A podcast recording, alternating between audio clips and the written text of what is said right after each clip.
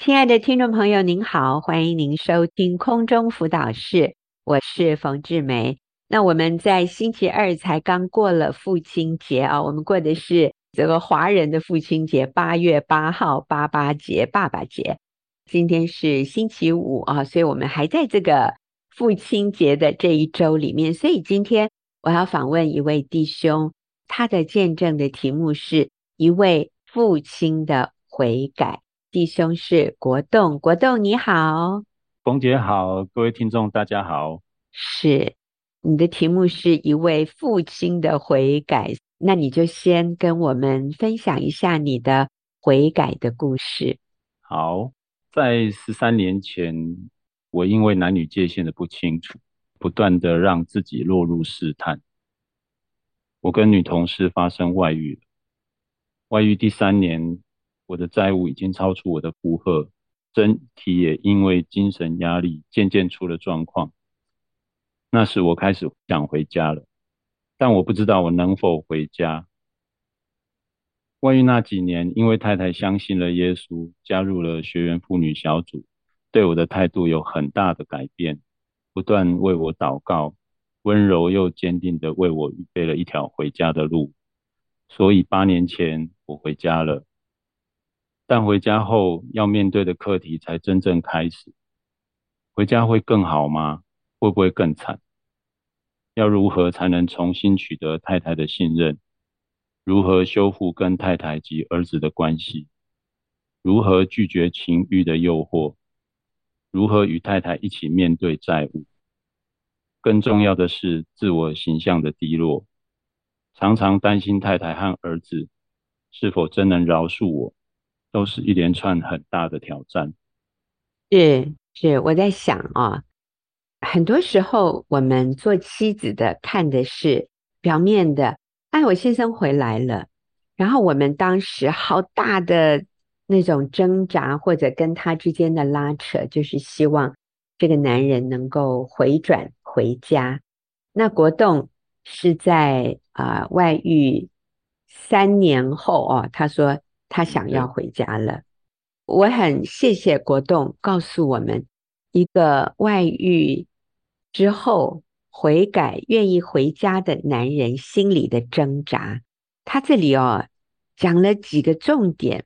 他说他当时担心的是回家会更好吗？表示当时并不好，可是回家我会比现在过得更好吗？会不会更惨？会不会秋 后算账，对不对？然后要如何才能重新取得太太的信任？怎么修复跟太太和孩子的关系？你知道这个是男人心里会担忧害怕的。还有以后我会不会又落入情欲的诱惑啊？如何与太太一起面对债务？因为那个时候哇，他的债务已经是超过他所能负荷，这不是很简单的，回家就好。甚至跟外女之间都有很多金钱的纠结啊，有金钱的这种拉扯。我们知道很多情况是这样，所以外遇不是只是单纯的两个人有这种感情啊，或常常都是生意上的往来的，或者就是有业绩的问题，或者甚至他是你的客户啊。我知道很多老板，他外遇的对象就是跟他长期合作的厂商的这样的对象都有的，所以其实不是很单纯的。所以一个男人要回来，他还讲到一个最严重的是自我形象的低落。我会担心太太和孩子是否真正能饶恕我，都是一连串很大的挑战。所以我要跟姐妹们说，你先生回来。你还是要继续对他仁慈哦，他不是一夜之间他就改邪归正，然后就变成属灵的追求爱主的人。其实他仍然需要时间，他需要慢慢学习成长。所以这个时候我，我我认为对太太也是很大的挑战。我谢谢国栋愿意跟我们分享他自己的心路历程。好，所以。你现在回家了，那结果发生了什么事？我刚回家的时候，太太有时候会问我一些问题，呃，例如你之前为什么会喜欢外女？如果我表现不好，你会不会再外遇一次？你回家是不是因为负债的关系？如果债还完了，你是不是又要走？刚开始我会很有耐心的回答他，我是真的回来了，请你一定要相信我。但我在家的行为举止，并不像我嘴巴上讲的那样。我的手机经常出现陌生人的电话及简讯，我常常若有所思，所以太太会猜你在想什么，是不是又在想别的女人？有一次我被问烦了，就对太太大吼说：“你为什么还要怀疑我，不相信我？我都回来了，你还要我怎样？”说完，其实我心里真的好后悔。后来我参加了学员弟兄小组，在小组里听到弟兄的分享，我才明白，如果我不改变过去的行为模式，我的生命是无法更新的。我必须接纳太太的没有安全感，我要理解她会怀疑、会害怕，因为她曾经那么单纯的相信我是一个好老公，结果我却在感情上蒙骗她、背叛她，摧毁了她对我的信任。我外遇五年的时间，怎么能要求太太在我回来才五个月，就当作没有事情发生一样？这太强人所难了。我开始想，我该怎么做才能挽回太太及儿子的心呢？那个时候，无论是读经或是听讲道，最常听到认罪悔改。所以我决定回家的第一件事，就是为我过去所做错的事。向太太和儿子一一道歉。是，我想在这里也加强提醒哈，这个要重建信任，做错事的人，我们要谦卑的道歉。所以国栋说，我决定回家的第一件事，就是为我过去做错的事，向太太和儿子一一道歉。我想，不是只有。先生道歉，我想太太在整个过程里面，我们应该也不是圣女贞德哈，什么错都没有犯，所以圣经说要我们彼此认罪。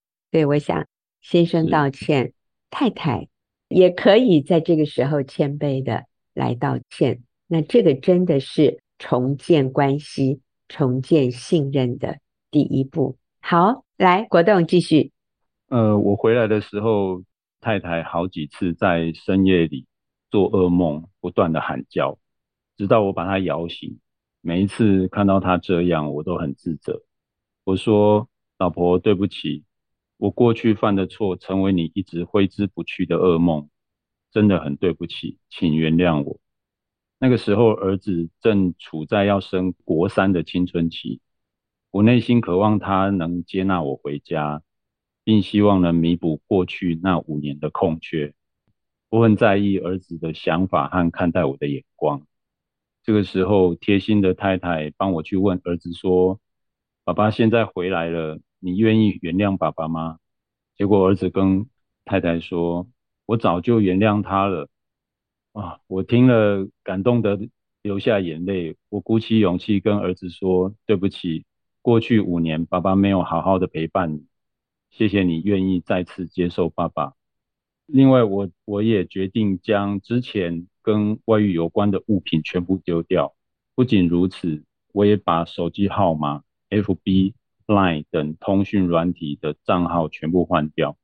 好友除了少数女性的长辈之外，其余都是男生。手机定位都开着，让太太随时可以知道我人在哪里。到了公司，我就通知太太说。老婆，我到公司了。中午吃完午餐，我会跟太太说，我会休息半小时。如果老婆找我，醒来后马上回复哦。若需要外出洽公，我会跟太太说，我现在要去哪个地方，你可以用手机定位跟着我一起走。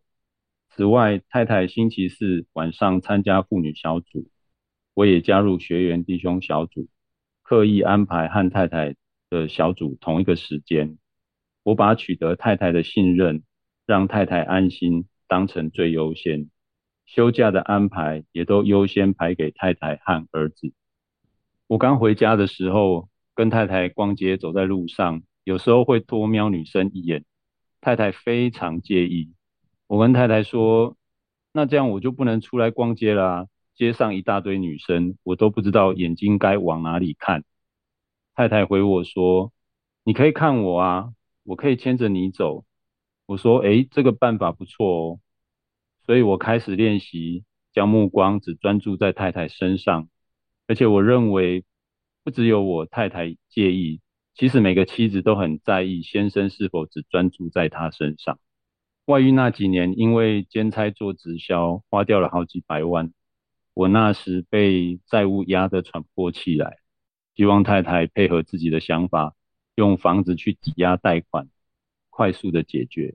我甚至在祷告中跟神抱怨。妻子不是应该要敬重顺服丈夫吗？为什么我的妻子都不听我的呢？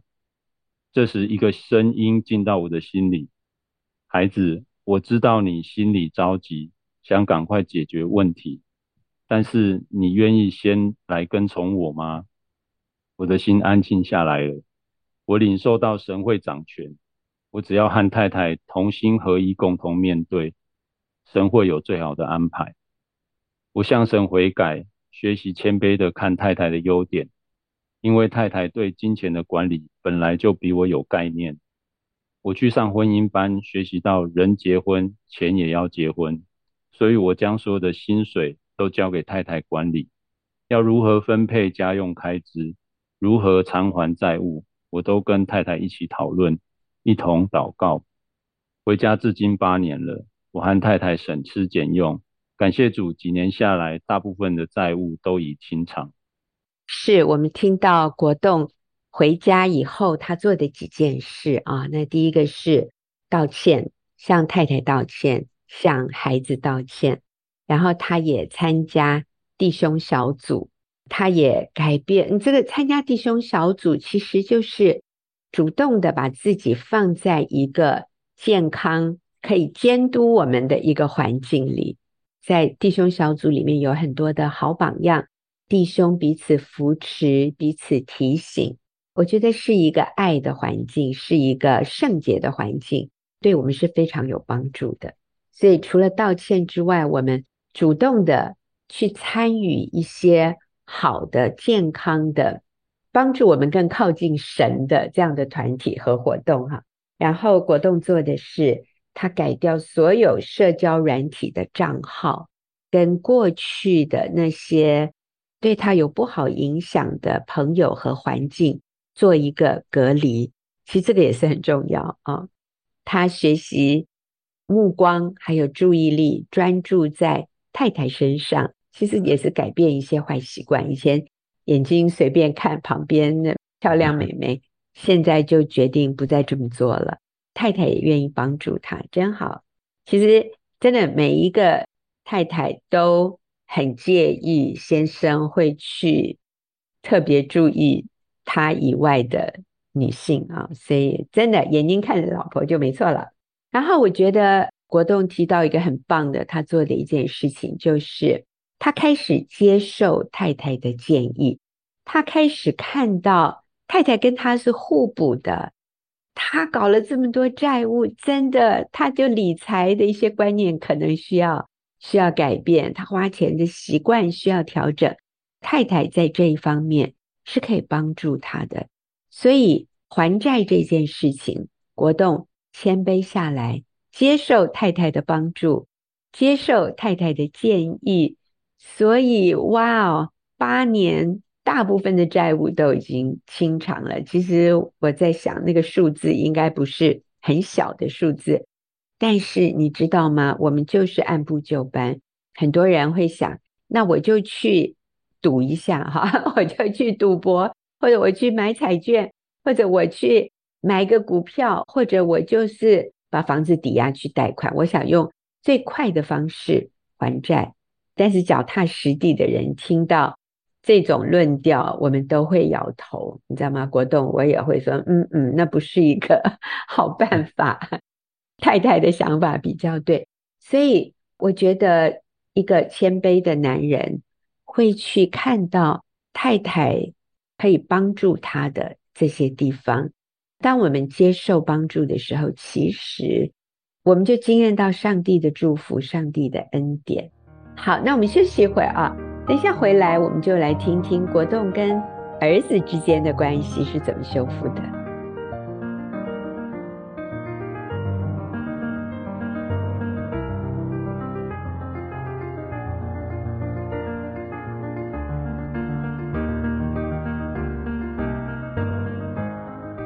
今天我是请国栋弟兄来跟我们分享一位父亲的悔改。国栋是从外遇中回转回家，回家以后他还要面对一连串的挑战。他已经跟我们分享他是怎么一一的去克服，真的是很不容易。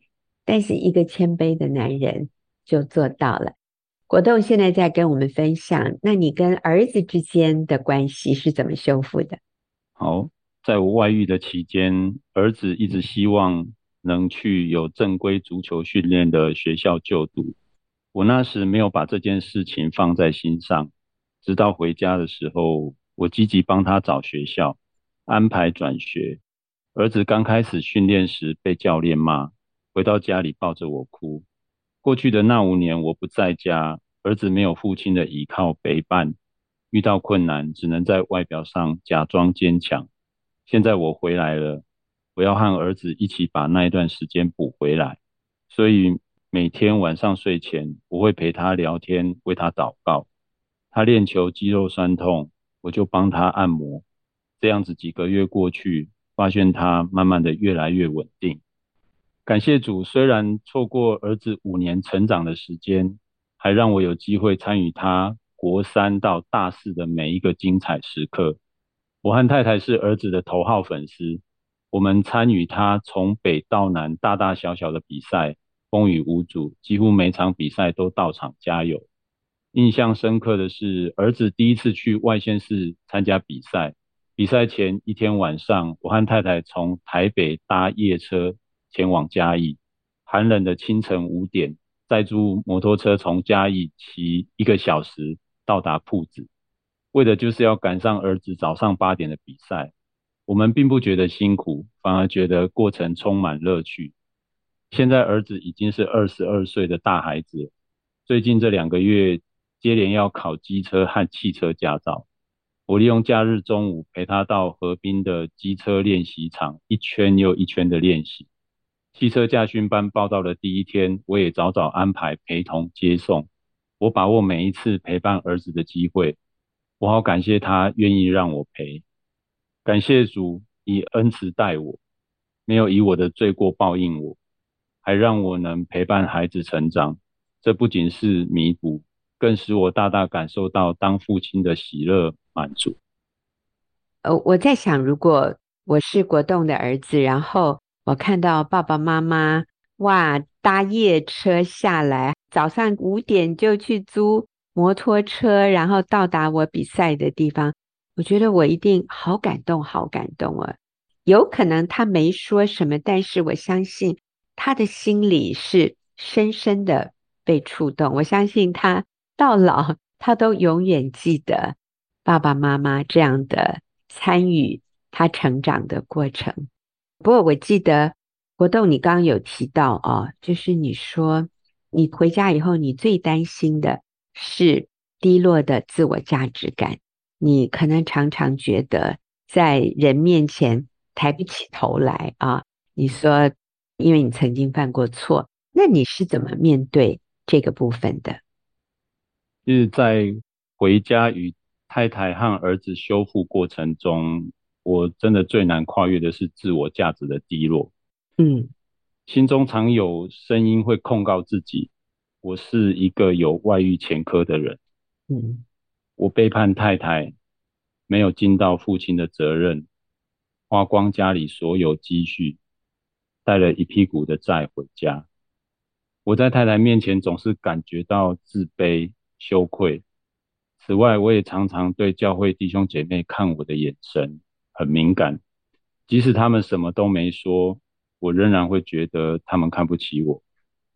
但事实是，我的太太和儿子接纳我回家，教会的弟兄姐妹他们都很关心我。记得有一次，我问儿子说：“爸爸认罪悔改，并跟你道歉，对你有什么影响吗？”儿子说：“爸爸的悔改让我看到神的大能，爸爸的道歉让我受伤的心得到医治。”哇，原来儿子是这样看我的。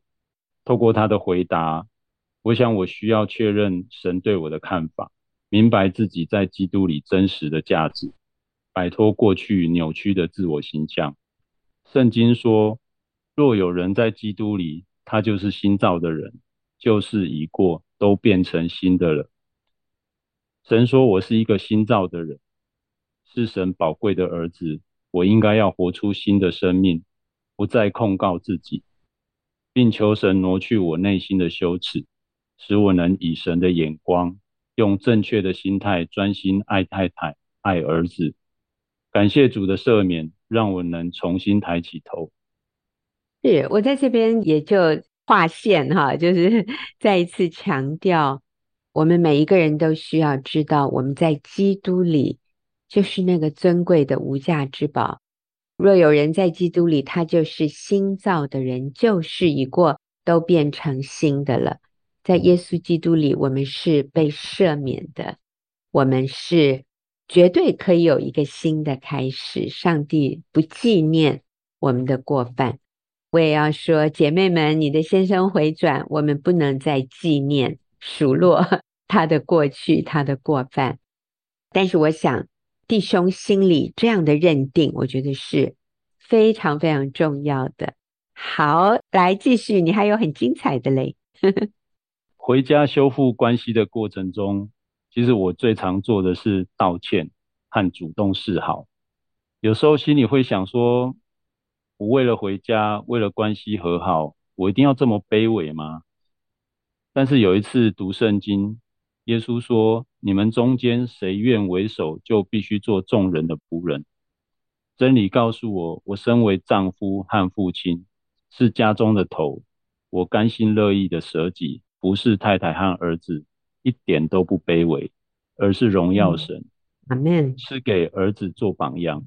阿门。谦卑道歉，一点都不卑微，是荣耀神的，而且是会赢得妻子。和孩子的尊敬。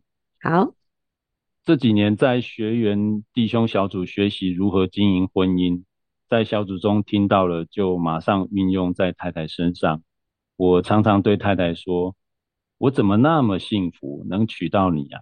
或是经过厨房时拍她一下，刻意肢体触碰，加上充满爱意的眼神交流，做菜给她吃，每天拥抱她。陪他去郊外散步聊天，出门一定牵手十指紧扣。当我随时随地的制造浪漫，太太就感受到我爱她、重视她。我跟太太也常在儿子面前亲嘴、抱抱、晒恩爱，儿子都笑笑的看着我们。我问儿子说：“会不会受不了啊？”儿子说：“继续啊，不要停。”我能感受到儿子内心因为爸妈和好而感到。喜乐平安。最后，我想对弟兄姐妹们说：认罪悔改并不丢脸，谦卑学习道歉不是软弱，而是一种勇气的表现，更是一个爱的榜样。你会惊艳到认罪悔改后内心得释放，和道歉后的平安。这完全不影响你在家中的地位，反而让配偶和孩子更加敬佩你。调整好生活中的优先次序，你会发现你的配偶及孩子是多么需要你。所以回家是我所做最正确的选择。阿门，阿门。哎呀，真的是好，谢谢国栋这么谦卑、这么勇敢哦。很多人都说，哇，怎么会有这么勇敢的男人，把自己过去的那些错误愿意这样子分享出来？其实我。都会问国栋，哎，国栋，你上节目你要不要换一个名字啊？哦，或者是 你的见证要不要换一个英文名字，这样人家不知道你是谁？各位，你知道国栋怎么跟我说吗？他说不用啦，我身边所有的人都知道我过去的事了啊。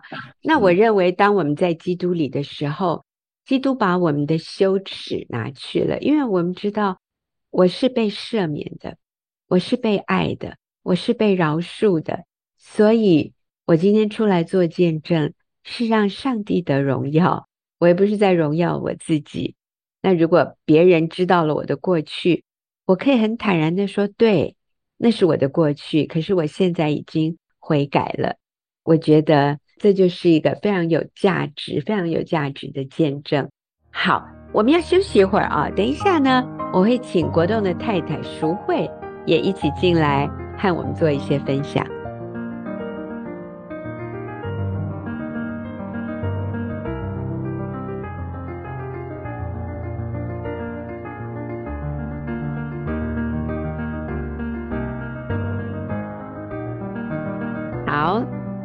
现在竹慧就是国栋的太太，也在现场跟我们一起录音。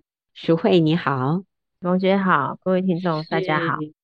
真的，我觉得你们夫妻愿意这样做见证，好宝贵哦。啊、呃，我要问淑慧一个问题，就是丈夫道歉对太太有什么影响？就说一个男人如果愿意向他的妻子道歉，这个能够。带来什么样的好的结果呢？我觉得大概有两个重点。我看到第一个是，我觉得我看到神的大能，因为过去我的先生是一个背叛然后又不忠的人，嗯，那过去也做了这么多的坏事，坏事，对，然后但是后来却又能够如此的柔软，如此的温柔。然后也愿意悔改道歉，嗯，所以我真的是看见神的大能，能够使人心改变。是，这个好像不是一个人用他自己的意志力，或者用他的，譬如说有很好的家教，好像不是靠他的努力可以做到的，真的是因为他。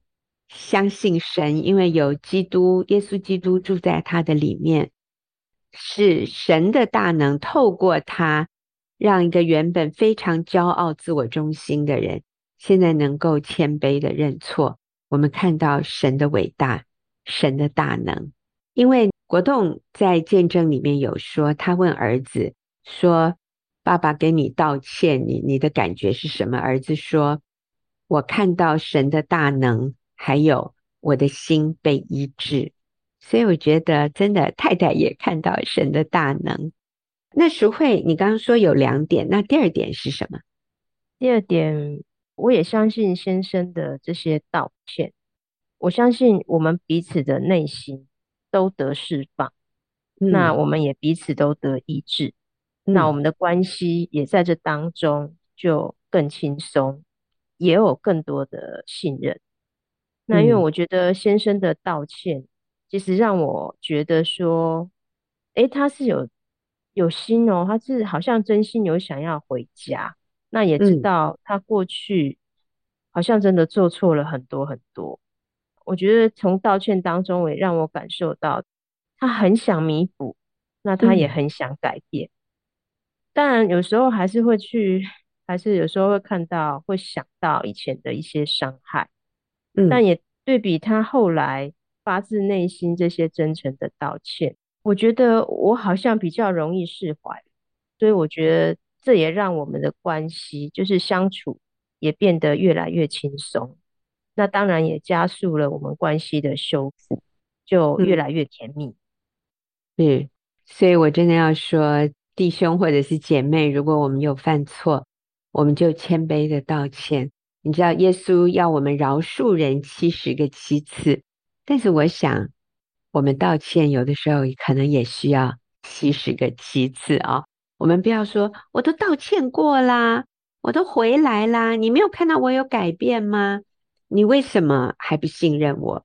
我觉得国栋很棒。国栋说，每一次太太回想到过去的事情，国栋就真诚的再道歉一次。所以我想，弟兄或者是姐妹，我们都要放下我们的骄傲，甚至我说放下我们的尊严，就是谦卑的为我们曾经造成的伤害，我们可以重复的再道歉。你知道，我们多道歉一次，我想对方的心就再多得到一点医治。有的时候，我们希望我们所做的能够一劳永逸。譬如说，我欠你一万，我就赶快还一万，OK，我再也不欠你了。但是你知道，情感上的伤害，有的时候真的不是一次就可以解决的，需要持续不断的。真好。那我这个时候也要请问国栋。国栋，要不要说一下你的工作？嗯，我本身是在那个法院工作，是少年跟家事的法院，嗯嗯、所以我常常看到一些，就是每天都在打离婚官司。然后你也会看到一些年轻人，就是触法，对，触法。你说一下你的感想。其实我没有实际上的统计啦，但是我常会去问那些。触犯法律的一些少年，他们会愿意跟我分享。那百分之九十以上都是因为家庭因素造成。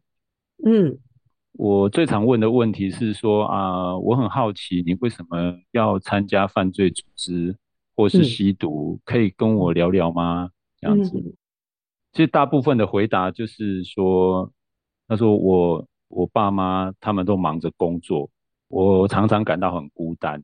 嗯，在家都没有人陪我，嗯，也都没有人听我说话，更没有人教我如何选择朋友，嗯，所以我只好就跟朋友出去混，至少那些人会理我。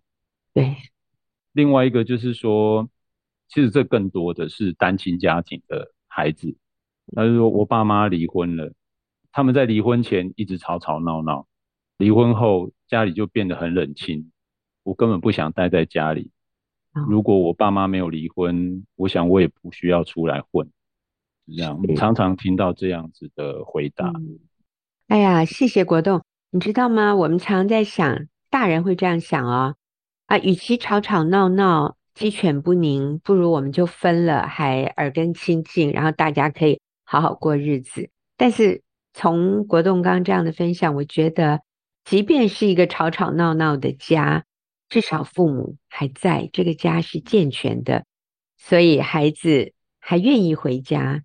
离婚以后，对呀，没有吵吵闹闹了，可是这个家变得没有温度了，这个家变得好寂寞。他虽然人在家，可是爸妈可能都不见了，所以他就跑到外面去做坏事了。所以国栋，你上次有讲啊，他说中国人都会讲一句话说。天下无不是的父母，那你对这句话有一点想法？呃，就是我觉得父母亲永远是对的这个概念，其实并不完全正确。嗯，因为就算是父母也会做错事，真的没有人是完美的。但是重点是，父母亲如果做错了，愿意跟孩子道歉的话，那真的是就是他们的关系就会更好。嗯，我觉得是这样，所以父母要愿意放下尊严，放下面子，对对，然后为自己做错的事道歉。你知道吗？我们好希望孩子做错事的时候愿意道歉。那我想他们需要榜样，他们需要先从我们的身上看到，当我们有错的时候，我愿意谦卑道歉，也愿意悔改。那我想，这样这个家庭的气氛就会是一个温暖的，是一个透明的，是大家可以讲真心话，不是一个让你很紧张，随时这个家庭里面会爆炸，有人生气，有人暴怒，然后有人离家啊，那种撕裂。我想，孩子能够在一个有安全感的环境里面长大非常重要，所以。一个悔改的父亲，我认为是每个家庭里都需要有的。每一个父亲都曾经有做错事，所以我们可以勇敢的道歉。那我说，每一个母亲也都需要勇敢的道歉。在同时，我们也要愿意饶恕对方啊。所以我们在父亲节的这个礼拜，我觉得我们谈这样的一个主题真的是好贴切哦。好，那我们谢谢国栋和淑慧啊。那接着我们休息一会儿，等一下我们要来进行问题解答。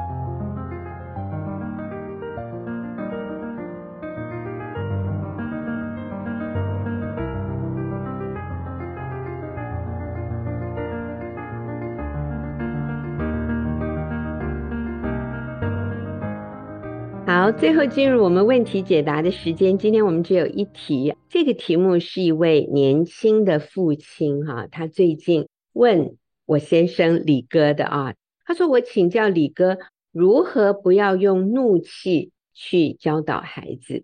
结果这个弟兄说，哦，李哥给他的回应啊，对他很有帮助，所以我就想请请长安，你要不要说一下你怎么回答这位年轻的爸爸？我跟这位父亲说，做父亲的要做好自己的情绪管理啊。当然，在现场我们有很多时间，因为是在小组的时间。但其实自己做好情绪管理，做一个父亲的人，就是要常常喜乐。嗯，圣经本来是这样告诉：只有喜乐能够造就人，只有喜乐才能够拉近人之间的关系。做好情绪管理，就是让你自己是一个快乐的人，喜乐的人。不会因为工作、因为环境、因为身体什么这些而产生不愉快情绪，并且把这个情绪转嫁给你周围的人。好，所以我听到的是要靠主常常喜乐，就能够有好的情绪管理。对，是这常常喜乐也是一个很好的榜样。嗯，会干扰到孩子。我的孙子曾经看到我说：“哎，阿公，听说你。”很少生气，我说你怎么知道？因为我没有跟他说过啊，我很少生气啊，一定是他爸爸告诉他，这是我的儿子告诉他。对，那就是真的戏精呢，真的。呃，我是太太，我也说真的，呃，不是很少生气，几乎没有生气，没有什么生气过啊，他了不起。其实这个对我们自己也有好处啊，你看到孩子就喜乐，不要看到孩子就觉得他给你找麻烦，嗯啊。就是很多问题要让你来解决，收拾善后，所以基本上就是一个操练。我们操练常常靠主喜乐，就不容易有情绪，对对，不容易生气。当然，这个喜乐啊，有时候当靠自己是做不来的啦。嗯嗯。所以，但圣灵圣灵所结的果子，第一个是爱，第二个是喜乐。然后才是和平，和平就是平安的意思了。所以我们要常常祷告，被圣灵充满，不要被自己的情绪所充满。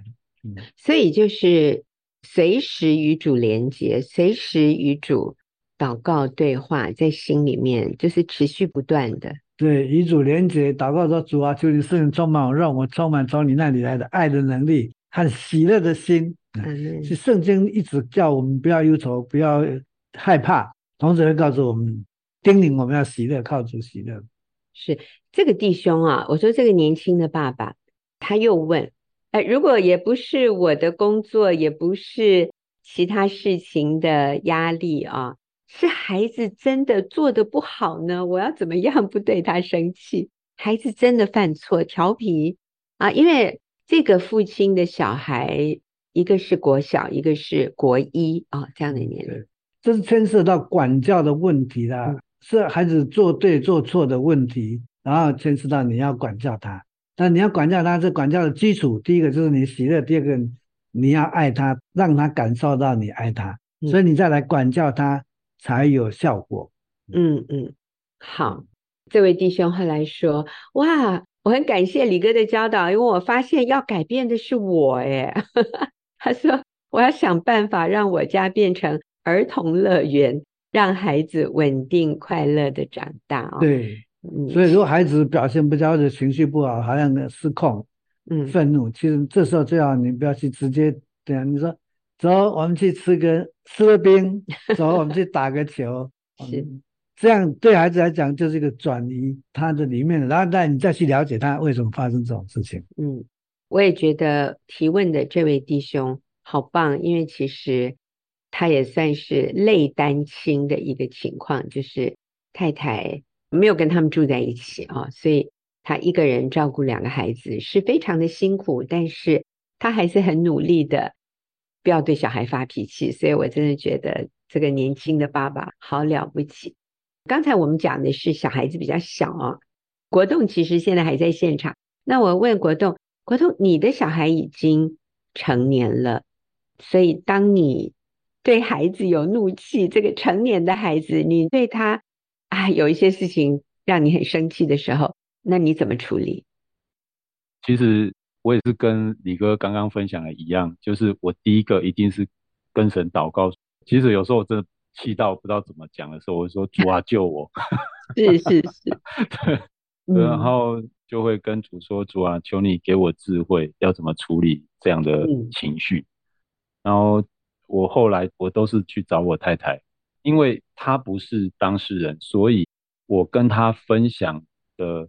虽然有怒气，但是太太知道我是在讲这件事情，那她听我说，嗯、然后所以我就是跟她讲说啊，孩子怎么样怎么样怎么样怎么样啊，我觉得我太太很棒，她会跟我讲说，老公你真是个用心的爸爸，你会生气代表你很在乎这件事情。哎呦，怎么那么棒？哎呀，所以说在生气的时候，其实不会有好的口气，也不会有智慧的话语，所以当我跟太太分享完之后。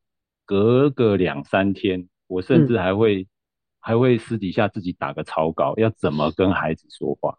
嗯哼，无论是口气或是要怎么跟他分享这些事情，然后还要问他说：“呃，你愿意跟爸爸谈谈吗？” 是，还要经过他的同意啊，因为他是成年人了。嗯、对，对，然后他他就说可以啊，聊啊，然后就可以聊。嗯、通常。通常都还蛮不错的结果啦，因为后来发现，其实有时候，有时候我可能只是看到事情的表面，并不是真实的状况。啊，听他分享之后才知道，哦，当时真的是 不应该生气。真的是这样，所以国栋给我们很好的建议。第一个就是祷告。呃，对成年的孩子，真的很多时候已经不能打，当然绝对不行了啊，骂也不行了。所以。先处理自己的情绪，自己先去安静。国栋讲的一个是跟神说，然后第二个是跟人说啊，跟太太说，要要跟对人说，跟对的人说。对对对。对，那有的时候可能我们的配偶不见得愿意听我们说，我觉得这个时候在小组里面，弟兄跟弟兄说哈，姐妹跟姐妹说，有的时候。就是你说出来了，自己反而会变得比较客观。但我觉得淑慧的反应超级棒。淑慧说：“哇，我看得出来你好爱儿子哦，你是一个好用心的爸爸。”淑慧没有给你建议，也没有纠正你，嗯、也没有否定你，说：“哎，你不应该这样想啊，你应该感恩啊，我们的孩子已经很好啦。”淑慧没有这样小以 大意，儿子给我一个爱的抱抱。哦，对呀，对，就是同理，同理，而且你跟淑慧讲是很安全的啊，这个真好。但是你说隔几天，当你自己的情绪稳定了，然后你也比较客观了，你会再去找儿子谈一谈。我觉得这个是很重要的啊，就是不要怀怨，然后我们心里也不要有疙瘩，这个好重要。好像淑慧一个很好的、很好的示范。当国栋在跟你讲的时候，你是一个很好的爸爸，你好用心啊。其实这个就是应用在我们跟孩子身上。嗯，先赞美、肯定、感谢他做的对的、做的好的地方，这叫预防啊。而且其实这个预防也容易引申好的关系，容易再进入情况。嗯，所以平常就是要多肯定、赞美。你的孩子，嗯，嗯，不要有事情再来找他谈话，找他侦查，是这个审判，这个不需要，这个太慢了，是，是已经在挽救了，在在治疗，但是应该先预防。是，所以跟孩子的关系，平常就多赞美肯定，跟他按照年龄成长的过程，小的时候是启蒙嘛，当你跟他做决定，越来越大。你你就像跟他跟哥儿俩啊，难兄难弟一样的，嗯啊，到最后变成哇，跳的像朋友一样。对对，啊，要要要 这样，我还听不懂呢。你看换铁的，就 是就是好像是患难之交，拜把兄弟啊，拜把兄弟。啊是好，今天非常谢谢两位父亲哈，谢谢前面国栋的分享，你的见证，也谢谢长安。回答问题。也谢谢听众朋友的收听，我们下个礼拜再会，拜拜，拜拜。